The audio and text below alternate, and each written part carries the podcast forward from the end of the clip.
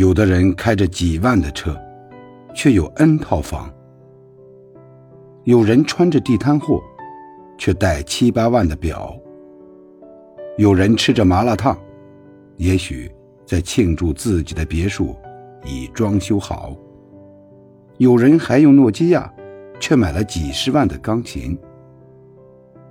不要拿你的价值去丈量别人的实力。每个人在乎的东西是不一样的。你觉得牛的东西，也许人家没有兴趣。不要拿自己的想法去定义别人。请记住，道德是用来律己，不是用来责人。